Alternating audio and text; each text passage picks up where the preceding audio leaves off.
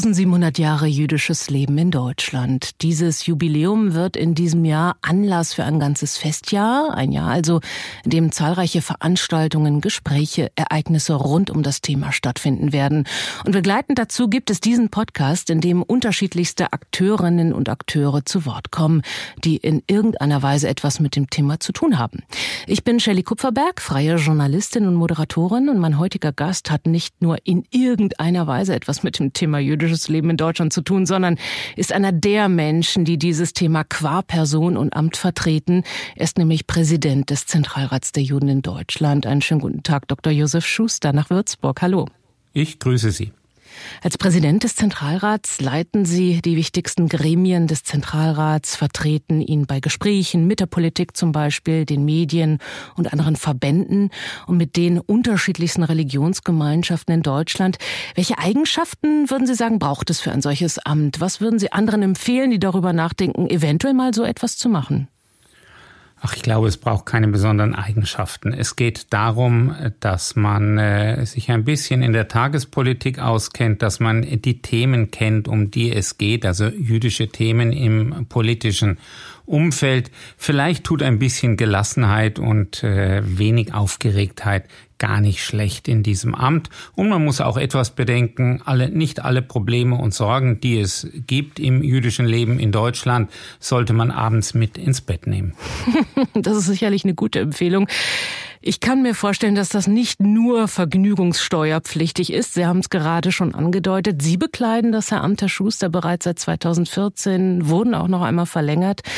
Was genau macht Ihnen denn Spaß an diesem Amt? Was gibt es Ihnen persönlich?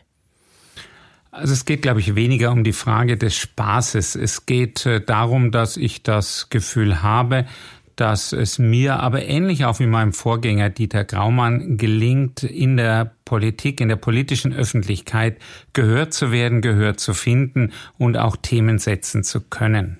Gibt es denn auch Tage, in denen Sie am liebsten alles hinschmeißen würden?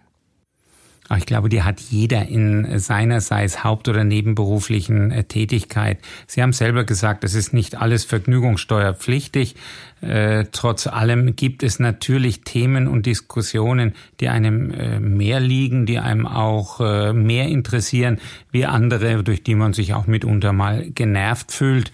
Aber äh, letztendlich bin ich nicht der Mensch, der sehr schnell die Flinte ins Korn wirft. Mhm.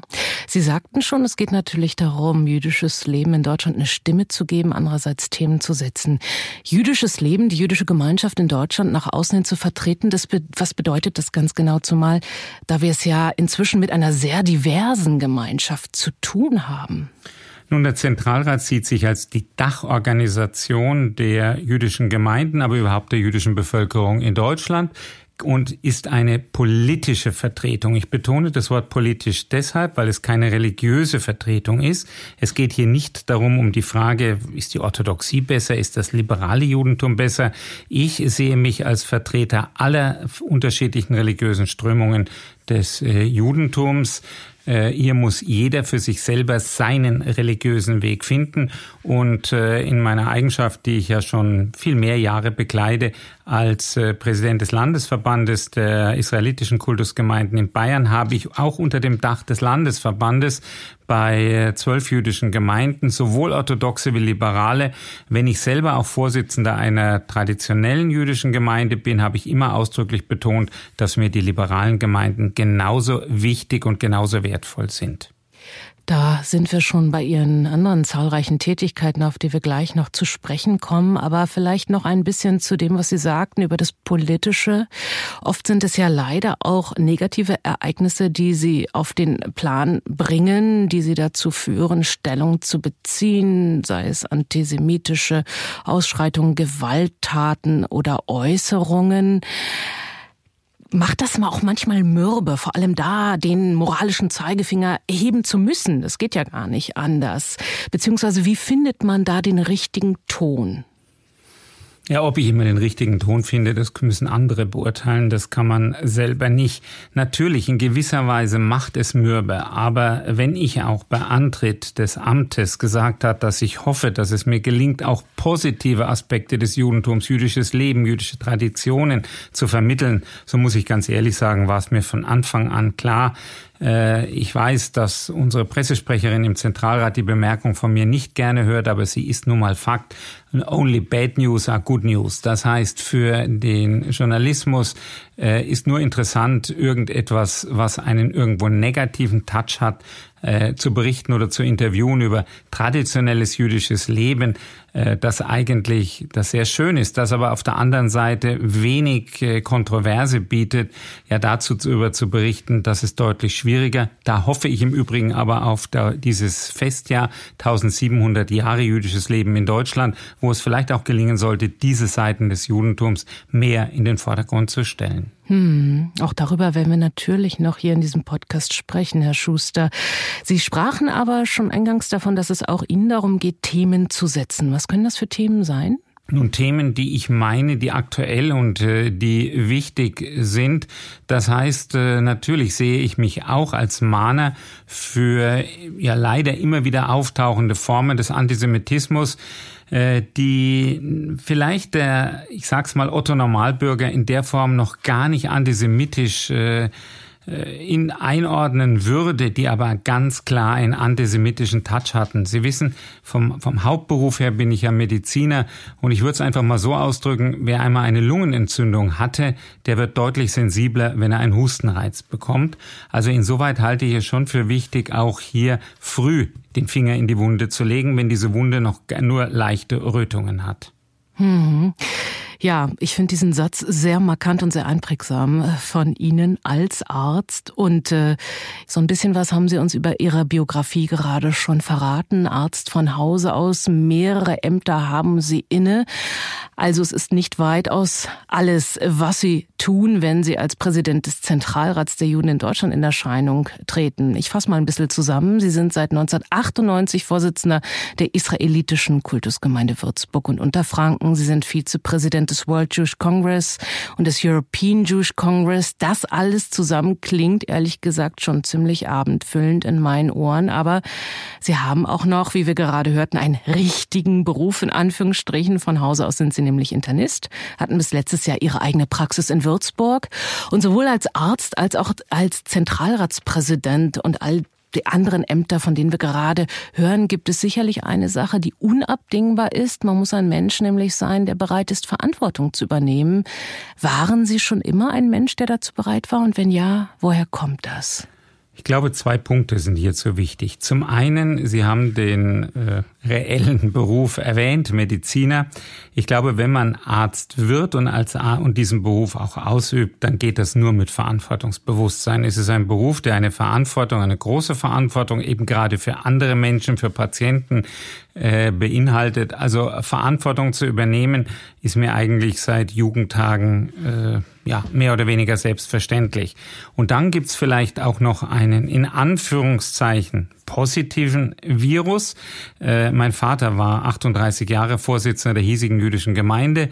Und wenn man sich so die Zeiten in den 60er Jahren vorstellt, 70er Jahren, dann war das so, dass ich sehr viel, mein Vater hatte das Glück, nachdem er Grundbesitz restituiert, beziehungsweise der Großvater Grundbesitz restituiert bekommen hat, dass er wirtschaftlich weitgehend unabhängig war und äh, insoweit viel Zeit für die Gemeinde hatte und das Gemeindeleben sich zum Teil auch in unserem Wohnzimmer abgespielt hat. Also ich bin mit jüdischer Gremienarbeit, mit äh, der Tätigkeit eines Vorsitzenden einer jüdischen Gemeinde mehr oder weniger fast selbstverständlich aufgewachsen. Ich glaube, das spielte auch eine Rolle mit. Und äh, gab es tatsächlich auch Gespräche Ihres Vaters, der gesagt hat, Josef, irgendwann musst du das alles mal schmeißen oder hat er das gar nicht von Ihnen erwartet? Äh, ob er es erwartet hat, weiß ich nicht. Artikuliert hat er es zu keinem Zeitpunkt. Und äh, wie er altersbedingt dann nicht mehr kandidierte, 1996, äh, hat auch, nachdem ich gesagt habe, also mit meiner Tätigkeit in der Praxis kann ich die Leitung einer jüdischen Gemeinde zusammen, das ist zu viel Ja, die Dinge haben sich anders entwickelt, wie wir heute wissen. Aber ich habe es damals so artikuliert und ein übrigens medizinischer Kollege wurde Vorsitzender der Gemeinde. Er war Radiologe, hat aber dann nach zwei Jahren äh, einen, die Möglichkeit bekommen, Chefarzt äh, in Krefeld zu werden. Und ja, dann kam die Frage, naja, und jetzt? Und da habe ich dann doch irgendwo die Verantwortung gesehen, auch das Werk meines Vaters äh, fortzuführen. So kam es dann dazu und dann kam nunmehr das eine zum anderen. Josef Schuster, Sie sind Jahrgang 1954, geboren in Israel und Ihre Eltern kehrten dann 1956 nach Deutschland zurück in die Heimat Ihres Vaters. Das haben Sie gerade schon gesagt, Unterfranken. Wie erinnern Sie selbst Ihre Kindheit in den frühen 60er Jahren in Deutschland als Jude? Wie sehr war das Thema außerhalb des Elternhauses, Jude zu sein? Also mir fiel es eigentlich nie auf, dass das irgendwas Besonderes ist. Es war so, dass ich, wenn Religionsunterricht in der Schule war, eine Freistunde hatte. Äh, nun hat es sich nicht gelohnt, nach Hause zu gehen. Also ich saß dann ganz hinten in der letzten Reihe im Religionsunterricht. Äh, übrigens fand ich den, damals den evangelischen Religionsunterricht irgendwie attraktiver wie den katholischen. Und ich habe, unabhängig ob evangelisch oder katholisch, äh, glaube ich, eine ganze Menge gelernt in diesem Religionsunterricht. Hatte den Vorteil, ich musste keine Arbeiten mitschreiben, keine Kurzarbeiten, keine Klausuren. Ich hatte ja meinen eigenen Religionsunterricht nachmittags in den Räumen der jüdischen Gemeinde. Äh, aber ich war, glaube ich, einer der aufmerksamsten Zuhörer und habe eine ganze Menge vom äh, christlichen Glauben gelernt. Ich komme aus einem Elternhaus, das äh, einen koscheren Haushalt geführt hat. Nun gab es dann äh, Geburtstage, also Kindergeburtstage und äh, ein ganz beliebtes Spiel dabei war Wurstfangen, aber es war dann mehr oder weniger selbstverständlich, nachdem auch die Eltern meiner Freunde wussten, dass ich Jude bin, dass ich eben keine Wurst gefangen habe, sondern ein Päckchen mit Erdnüssen. Aber ich habe das nie als irgendetwas Besonderes äh, empfunden und insoweit eigentlich eine sehr unbeschwerte Jugend erlebt. Allerdings, wenn wir es mit heute vergleichen, insbesondere in Großgemeinden, mit kaum oder gar keinen jüdischen Freunden, sondern der Freundeskreis war weitgehend nicht jüdisch. Na klar, so viele Juden gab es natürlich auch damals noch nicht in Deutschland, aber was es natürlich schon gab, waren die vielen Menschen um sie herum. Viele von denen haben den Krieg ganz bewusst miterlebt, zum Beispiel die Lehrerinnen und Lehrer. Wie sehr war denn das ein Thema für Sie und wie sehr sprach man auch über diese Zeit des Nationalsozialismus, über die Shoah, den Holocaust? War das ein Thema öffentlich oder in der Schule? Es war in der Schule eigentlich äh, kaum ein Thema. Und es war damals so im Geschichtsunterricht, es gab ja zwei Durchgänge immer von irgendwann die alten Griechen und Römer bis zur Neuzeit. Neuzeit kam natürlich ziemlich weit hinten und die Sommer waren damals noch wärmer. In Bayern gab es ab 25 Grad Celsius Außentemperatur hitzefrei und immer wenn es so nach den, der erste Weltkrieg, der hat noch reingepasst, aber dann der zweite Weltkrieg, da war dann dummerweise immer hitzefrei und im nächsten Schuljahr ging es dann wieder mit den alten Römern und Griechen von vorne los. Das heißt im Klartext, das Thema war in meiner Schulzeit kaum ein Thema. Wurde das von jüdischer Seite manchmal auch beklagt? Können Sie sich daran erinnern?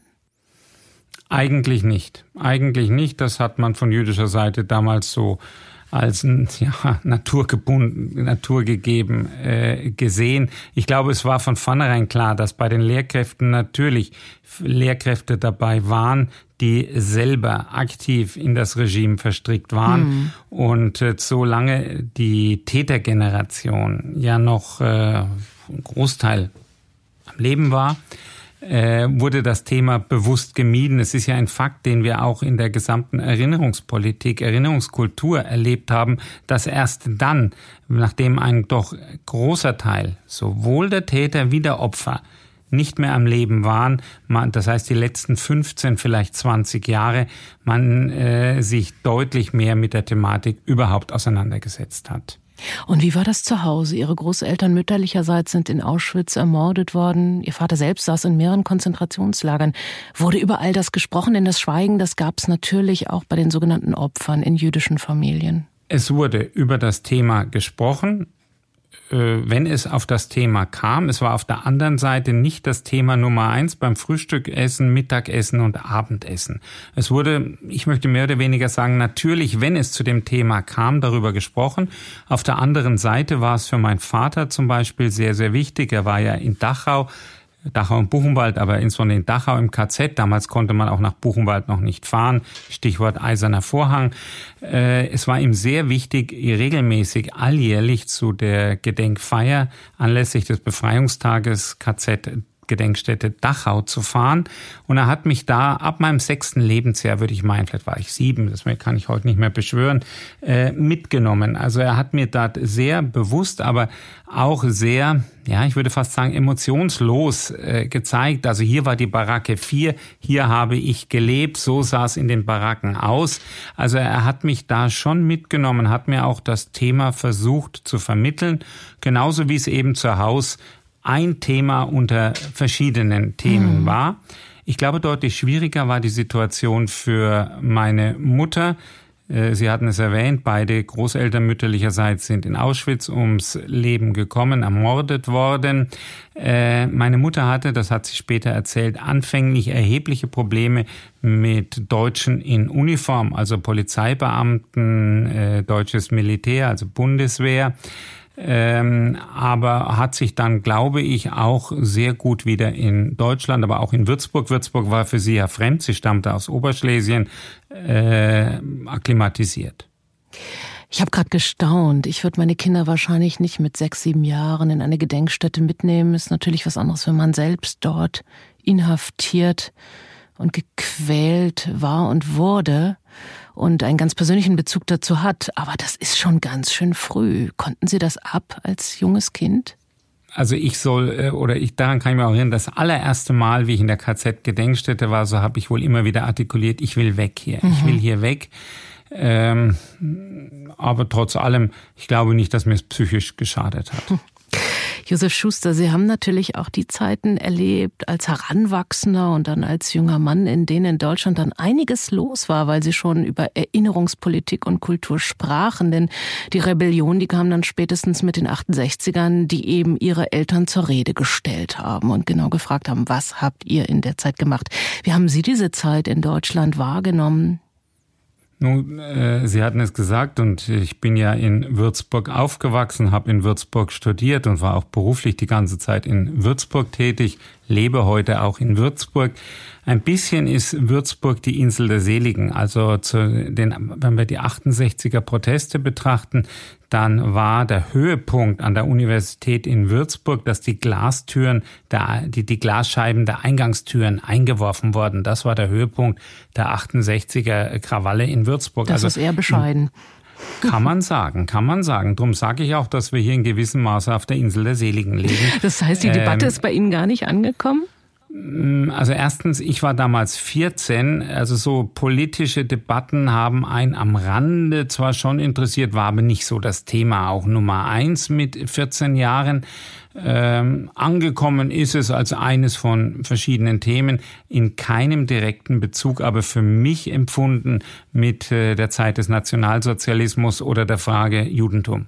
Wie erging es Ihnen denn später als Arzt, ältere Deutsche zu behandeln? Gab es da manches Mal so ein innere, so ein inneres Hadern, würde ich es mal nennen, oder irgendeine Scheu oder eine Hürde, die Sie fühlten?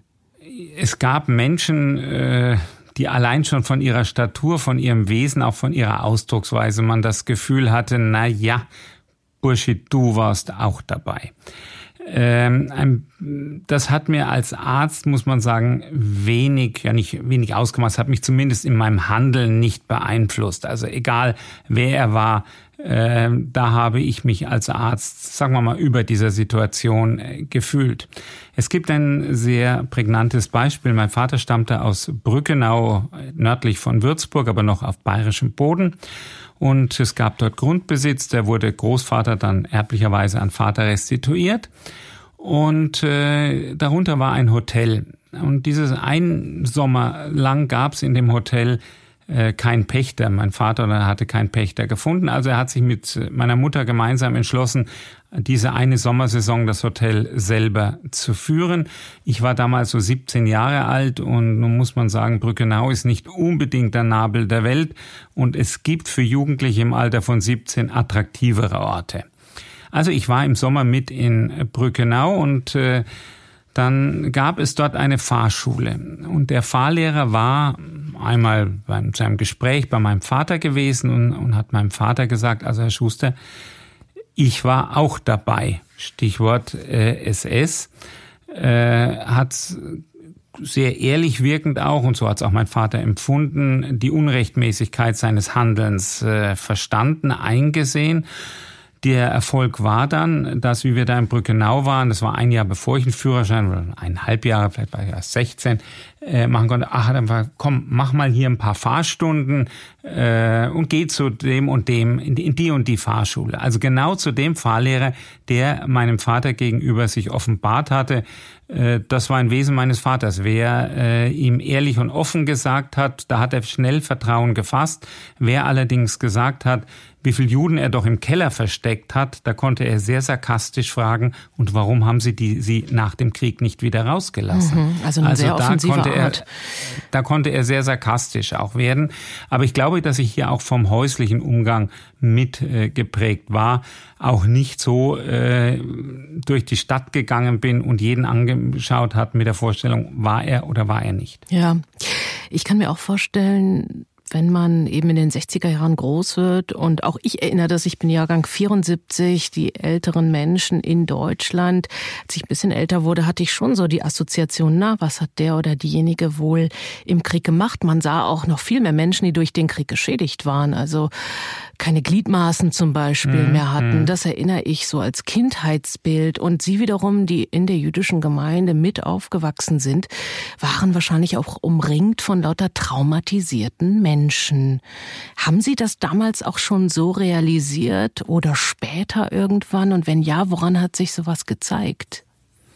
Muss ich sagen, habe ich in der Form nicht realisiert. Ja. Äh, wir hatten in Würzburg, und das war der Kern der jüdischen Gemeinde, ein jüdisches Altersheim, in dem auch meine Großeltern lebten, in dem eigentlich, äh, wenn ich es heute retrospektiv betrachte, nur Menschen gelebt haben, die die Shoah, egal auf welchem Wege, überlebt haben, die definitiv auch in Konzentrationslagern waren, aber dass das sich äh, irgendwie in, in, in der Stimmung im, im Gemeindeleben artikuliert hat, bemerkbar gemacht hat, habe ich nicht empfunden als mhm. Kind oder Jugendlicher.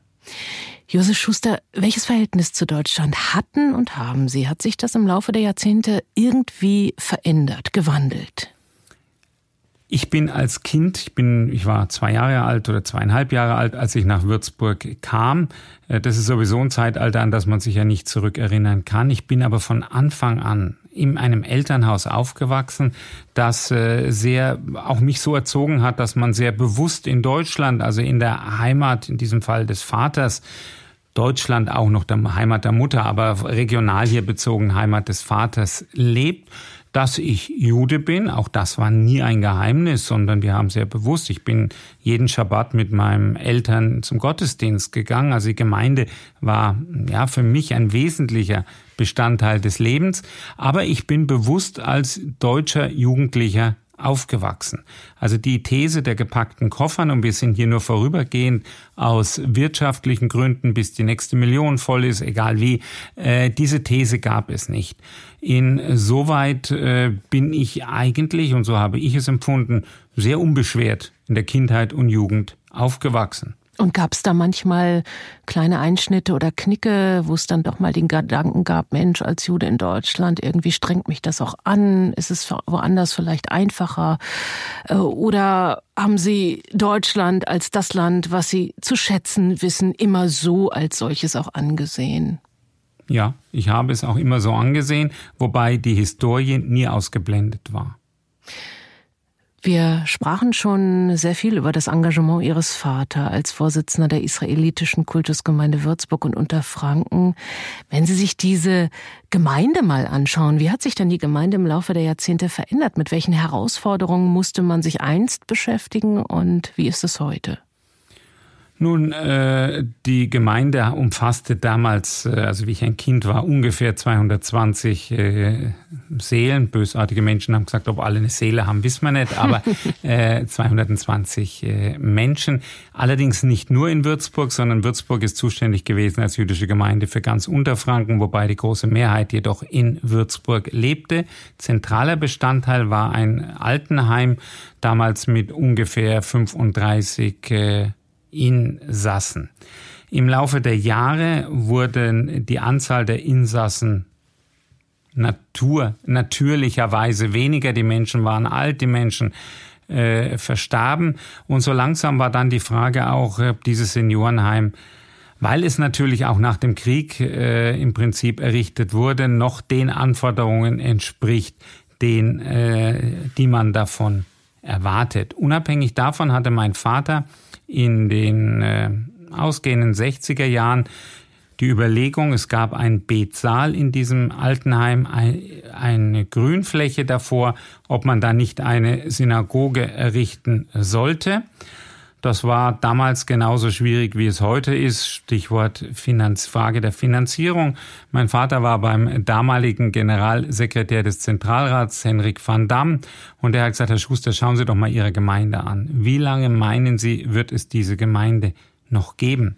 Machen Sie Folgendes. Bauen Sie einen Mehrzweckraum, der dann aber irgendwann einmal auch ganz anders als Konzertraum oder für Lesungen, egal wie, verwendet werden kann äh, das, da könnte ich Ihnen auch einen Zuschuss äh, besorgen. Mein Vater hat damals gesagt, nee, ich baue entweder eine Synagoge oder ich baue gar nichts. Letztendlich hat die Stadt Würzburg damals die Hauptlast der Finanzierung äh, übertragen. Äh, die Meinung von Henrik Verdamm, dass die Synagoge, die mein Vater bauen wollte, größenmäßig äh, äh, überhaupt in keiner Relation steht. Und da sollte er vielleicht recht haben, aber andersrum, wie er es gedacht hat. Stichwort 1990, Fall des Eisernen Vorhangs. Äh, zu diesem Zeitpunkt hatte die Gemeinde noch rund 150, 160 Mitglieder und ist natürlich dann, wie viele andere Gemeinden auch, durch den Zuzug der Menschen aus den Staaten der ehemaligen Sowjetunion deutlich gewachsen auf über 1000 Mitglieder, was eine ganz enorme Herausforderung für die Gemeinde zum damaligen Zeitpunkt darstellte.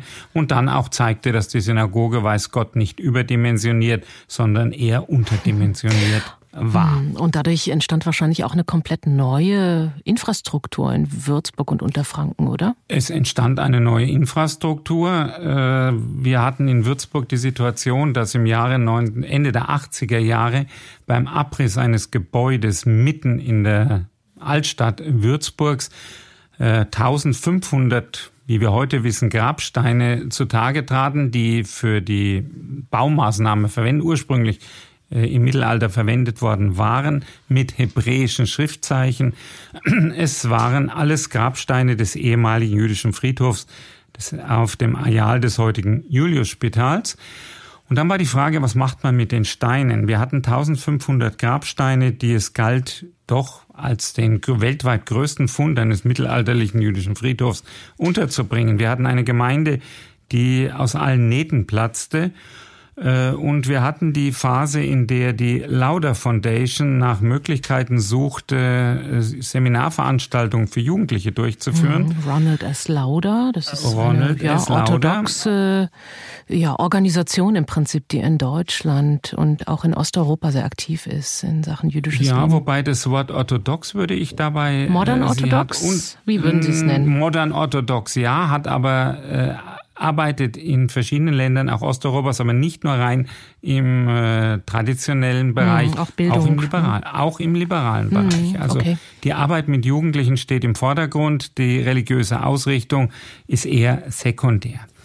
Äh, nun, Lauda sagte, okay, wenn ihr was Neues baut, bin ich bereit, euch zu unterstützen. Kann man sagen, ist kein Staatsgeheimnis mit einer Million Dollar. Wir hatten diese Steine, die ein Unterschied war zu anderen Gemeinden und äh, damit ein Merkmal, äh, ein ja, Alleinstellungsmerkmal. Und es gibt nun ein Prinzip der bayerischen Politik. Wenn du was Gutes im Süden des Landes tust, dann solltest du auch was Gutes im Norden tun.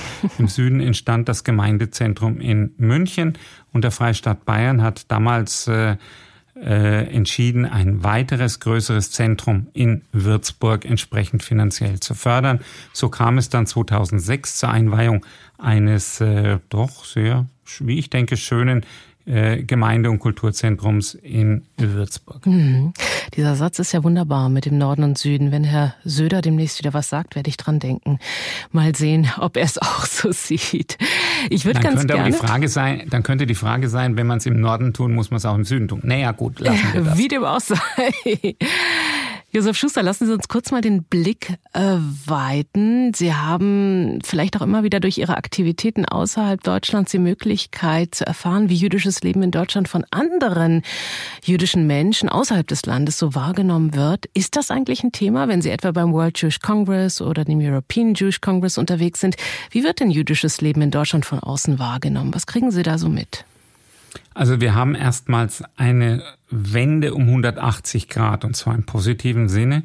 Jüdisches Leben in Deutschland war ja in den 50er Jahren sowieso, in den 60er, aber auch noch in den 70er Jahren äh, naja, man hat sehr skeptisch von außen gesehen. Äh, man hatte eigentlich zunächst keinerlei Verständnis, dass es überhaupt wieder jüdisches Leben in Deutschland gibt, nach der, nach den historischen Erfahrungen. Äh, und es war, und das ist eine der großen Verdienste von Werner Nachmann, der als erster sich bewusst zu jüdischem Leben in Deutschland bekannt hat. Und das hat dann auch in dem Folgejahrzehnt 80er Jahre, 90er Jahre dazu geführt, dass äh, Deutschland auf der Karte der jüdischen äh, Gemeinden weltweit wieder ohne, mm, ohne Stigma akzeptiert wurde und heute nicht erst heute, aber schon seit äh, Jahren jetzt als ein selbstverständliches Mitglied der Welt- oder Europäischen Gemeinschaft jüdischer Gemeinden gesehen wird und insbesondere die Aufbauleistung, die Integrationsleistung äh, beim Zuzug der jüdischen Menschen aus den Staaten der ehemaligen Sowjetunion wird doch äh, ja sehr positiv im europäischen, aber auch weltweiten Ausland gesehen. Und wie nehmen Sie selbst wahr, das jüdische Leben in Deutschland heute? Ich denke, wir haben heute ein sehr breites jüdisches Leben. Wir haben 105 jüdische Gemeinden. Wir haben Gemeindeaktivitäten. Wir haben Rabbinerseminare sowohl für die Orthodoxie als auch für das äh, liberale Judentum. Wir haben äh, in Großstädten eine ganze Reihe von jüdischen Kindergärten, jüdischen Schulen, sogar jüdischen Gymnasien. Also ich denke, es gibt heute wieder ein breites Angebot jüdischen Lebens quer durch Deutschland. Mhm. Sie sind nun seit vielen Jahren unglaublich aktiv und in Ihrer Aktivität dann auch mit den höchsten RepräsentantInnen verschiedener Länder unterwegs, im Gespräch. Josef Schuster, welche Momente Ihrer Ämter sind Ihnen besonders in Erinnerung geblieben?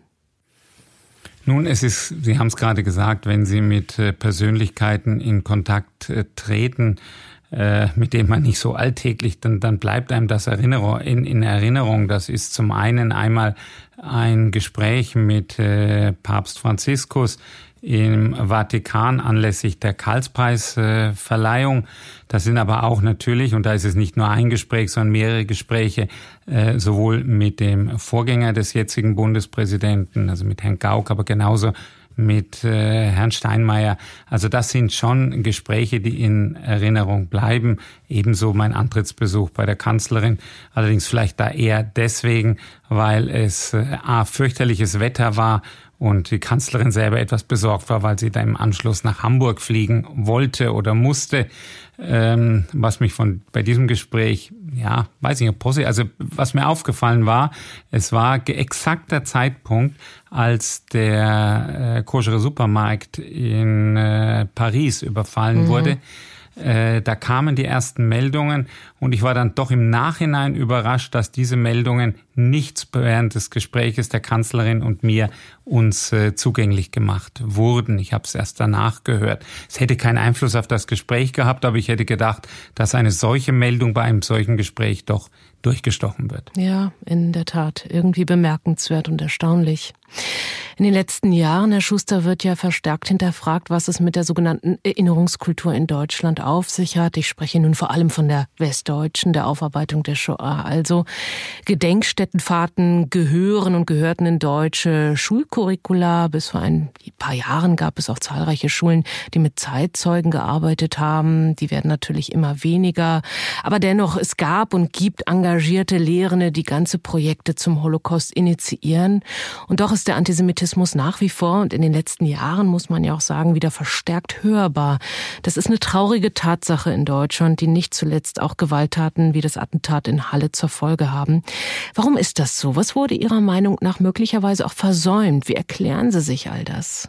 Ich sehe zwei Dinge. Zum einen, wenn wir den schulischen Bereich betrachten, da wurde das Thema Judentum, jüdisches Leben eigentlich fast ausschließlich in Zusammenhang mit 1933 bis 1945 gebracht.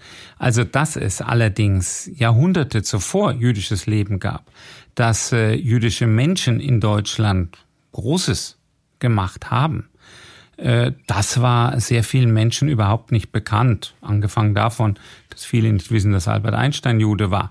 Ähm, dass äh, der erste bayerische Ministerpräsident Eisner Jude war. Es fehlt aber auch eben die Information, dass es jüdisches Leben heute wieder gibt. Das ist der eine Punkt. Hier sehe ich weiterhin im schulischen Bereich ein Defizit. Der Zentralrat ist hier in Gesprächen mit der Kultusministerkonferenz und ich hoffe und denke, das hat sich durch Corona ein wenig verzögert, dass wir in den nächsten Monaten auch hier entsprechendes äh, Curricula für den schulischen Bereich vorstellen können. Mhm. Es gibt etwas anderes. Ja, es gibt etwas anderes. Beim Themensetzen, ja, das zweite. Das zweite ist, äh, sind politische Entwicklungen. Wir haben seit einigen Jahren eine Partei, konkret die AfD, die es, äh, ja, vielleicht kann man sagen, geschickt versteht, Themen zu setzen, und zwar so zu setzen, dass sie zweideutig sind. Also die notwendige Kehrtwende der Erinnerungskultur um 180 Grad, um ein Beispiel zu nennen, das Mahnmal der Schande. Äh, Äußerungen von hohen Funktionären dieser Partei kommen an. Und sie kommen auch bei ganz normalen Bürgern an, die sagen, na hoppla, wenn die das doch sagen dürfen, dann darf ich es doch erst recht auch sagen. Das heißt, äh, das äh, Narrativ dessen, was man sagen kann, sagen darf, sagen soll, wurde verschoben. Und, und da bin ich überzeugt, und wir haben das nicht nur beim Sturm aufs Kapitol vor wenigen Wochen erlebt, sondern das ist ein Phänomen, das wir in Deutschland bereits längere Zeit beobachten. Aus Worten werden Taten. Stichwort, Sie hatten es selber angesprochen, Stichwort Halle. Wie ging all das ankämpfen, anreden? Welche ja, Strategien glauben Sie müssen bewegt werden? Sie sprachen schon von der Kultusministerkonferenz, also von Schulcurricula, wo man möglicherweise auch andere Akzente setzen kann im Schulunterricht, in den Schulbüchern, auch andere Bilder jüdischen Lebens in Deutschland zeigen kann, um andere Narrative sozusagen in die Gänge zu bringen. Und auf politischer Ebene, was wünschen Sie sich da? Die politische Ebene muss man sagen, dass die demokratischen Parteien, dass es im Umgang mit den demokratischen Parteien, die im Deutschen Bundestag vertreten sind, es tatsächlich diesbezüglich wenig oder gar keine Probleme gibt. Ich glaube, da sind diese Themen alle verstanden. Es geht aber auf der anderen Seite darum auch, und es bleibt beim Thema Bildung, Bildung und nochmal Bildung, äh, wenn Sie Umfragen hören, dass nur ungefähr 30 Prozent der Bevölkerung wissen, dass der Holocaust-Gedenktag deshalb auf den 27. Januar gelegt wurde, weil es der Befreiungstag des KZ Auschwitz war, wenn auf der anderen Seite ein hoher Prozentsatz von Jugendlichen mit dem Begriff Auschwitz heute nichts mehr anfangen kann, dann muss man einfach sagen, hier fehlt Bildung. Und äh, hier geht es darum, was Hänschen nicht lernt, lernt Hans nimmer mehr. Stichwort, das beginnt im Kindergarten und geht über den schulischen Bereich. Und hier muss man sehr viel mehr tun. Wir befinden uns mit unserem Gespräch tatsächlich in der Zeit Ende Januar. Herr Schuster, der 27. Januar, Sie haben es gerade gesagt, der internationale Tag des Gedenkens an die Opfer des Holocaust. Ein besonderer Tag für Sie persönlich? Er wurde für mich vielleicht noch ein besonderer Tag, nachdem ich im äh, Dezember des äh, Jahres 9, 2019 erstmals die KZ-Gedenkstätte Auschwitz besucht habe, also hautnah erlebt hat. Ich war einige Jahre vorher bereits einmal bei einer Veranstaltung des World Jewish Congress. Das war aber eine Gedenkveranstaltung in einem großen Zelt. Äh, da bin ich hingefahren und sofort wieder weggefahren. Ich habe von der KZ-Gedenkstätte eigentlich wenig oder gar nichts gesehen. Das war beim Besuch der Bundeskanzlerin im Dezember 2019 anders. Und äh, in, in Kenntnis der eigenen Familiengeschichte habe ich, äh, ja, natürlich ist für mich seit diesem Tag, dieser 27. Januar, mit einer anderen Bedeutung verhaftet. Es geht aber, das müssen wir uns auch im Klaren sein, der 27. Januar, dieser Gedenktag, ist kein Gedenktag, der von jüdischer Seite zwingend notwendig ist. Äh, ich glaube, im, im jüdischen Gedächtnis fast aller Menschen, wobei sehr viele ja Familienangehörige in der Nazizeit äh, verloren haben, bedarf es nicht eines solchen Gedenktages. Es gibt den Yom HaShoah, also es bräuchte nicht den 27. Januar, es ist vielmehr ein Gedenktag für die nichtjüdische Öffentlichkeit, um sich der Verbrechen der Nazizeit hm. bewusst zu werden. Der Yom HaShoah, das ist auf israelischer Seite der Gedenktag an die sechs Millionen ermordeten Jüdinnen und Juden. Wenn Sie sich das Gedenken, Herr Schuster, genauer anschauen, was unterscheidet denn das Gedenken von jüdischen Menschen und nichtjüdischen Menschen im Groben, würden Sie sagen? Äh, jüdische Menschen sind in der Erinnerung an die Shoah und ich glaube, fast jede jüdische Familie kann irgendeinen Verwandten benennen, der in der Shoah um sein Leben gebracht wurde. Also es geht hier um die Erinnerung an einen Zeitraum, in dem im Regelfall eigene Familienangehörige oder Familienangehörige nahe Freunde äh, hier ihr Leben lassen mussten, ermordet wurden. Äh, und das unterscheidet natürlich auch äh, die Erinnerung und das Gedenken im Vergleich zu nichtjüdischen Menschen, die diesen Fakt kennen, die die Geschichte kennen, aber selber davon nicht betroffen sind. Dann stellt sich natürlich auch die Frage, welche Form des Gedenkens Sie heute für besonders wichtig halten, vor allem für Menschen, die biografisch mit dieser Zeit möglicherweise nichts mehr verbindet oder die sagen, na ja, meine Verwandten waren weder auf der einen noch auf der anderen Seite, ich habe eine ganz andere Herkunftsgeschichte, ist doch nicht mein Schnack. Was glauben Sie, welche Form des Gedenkens ist heute sozusagen angemessen? Angemessen und auch konstruktiv? Also ich denke, die Form des Gedenkens mit zentralen Gedenkveranstaltungen, ebenso aber auch äh, im schulischen Bereich mit dem Hinweis an oder um diesen Tag, an diesen Tag eben, äh, ist ganz wichtig, denn es geht ja nicht darum, das ist nicht das, was im Vordergrund steht, der Ereignisse des Nationalsozialismus zu gedenken, sondern es geht vielmehr darum, in diesem Gedenken klar das zum Ausdruck zu bringen, dass man alles tun muss, dass es so etwas nie wieder geben darf und kann. Ich muss sagen, mich hat unglaublich gefreut. Ich meine, das war im Sommer 2015 oder Herbst dann, als so viele geflüchtete Menschen nach Deutschland kamen, da hat der Zentralrat eine Pressemitteilung mitgegeben, äh, herausgegeben und betont, dass Gedenken auch immer damit verbunden werden muss, an das Hier und Jetzt zu denken. Zum Beispiel an die viele geflüchteten Menschen, die aus einer Notlage heraus zu uns kommen. Ich fand das unglaublich geschickt. Ich fand es auch ganz wichtig, diesen Einwurf. Mich hat er auch sehr gefreut, ihn von jüdischer Seite aus zu hören. Ich kann mir vorstellen, dass das tatsächlich dann auch die Themen sind, die gesetzt werden könnten von Ihrer Seite aus. Beispielsweise, und das tun Sie ja auch immer wieder.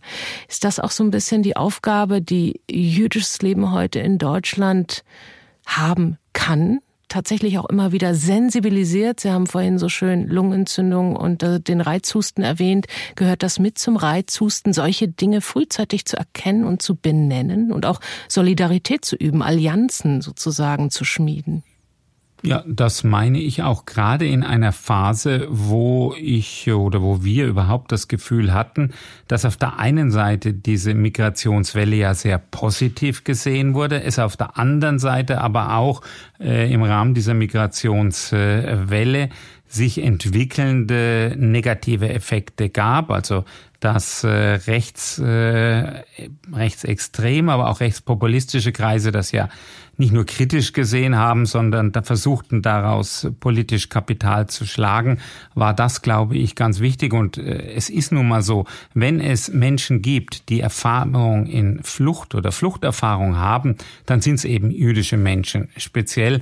Also insoweit äh, war es, sah ich es damals absolut gerechtfertigt an, hier auch eine entsprechend positives Statement äh, abzugeben. Und was mich damals besonders gefreut hat, war dieses, ja, auch, auch von der deutschen Bevölkerung generell sehr äh, positive Handeln, dass diese Willkommenskultur, die ich mir ehrlicherweise in der Form damals nicht vorgestellt hätte. Mhm. Man sieht natürlich auch, dass Gedenken an den Holocaust auch für heute ganz universale Fragen immer mit sich bringen kann und wahrscheinlich auch neben den Partikularen mit sich bringen muss, damit es eben eine Relevanz hat, damit die Menschen heute sich auch irgendwie angesprochen fühlen und etwas verknüpfen kann, was dann bestenfalls zu politischem Handeln führen kann.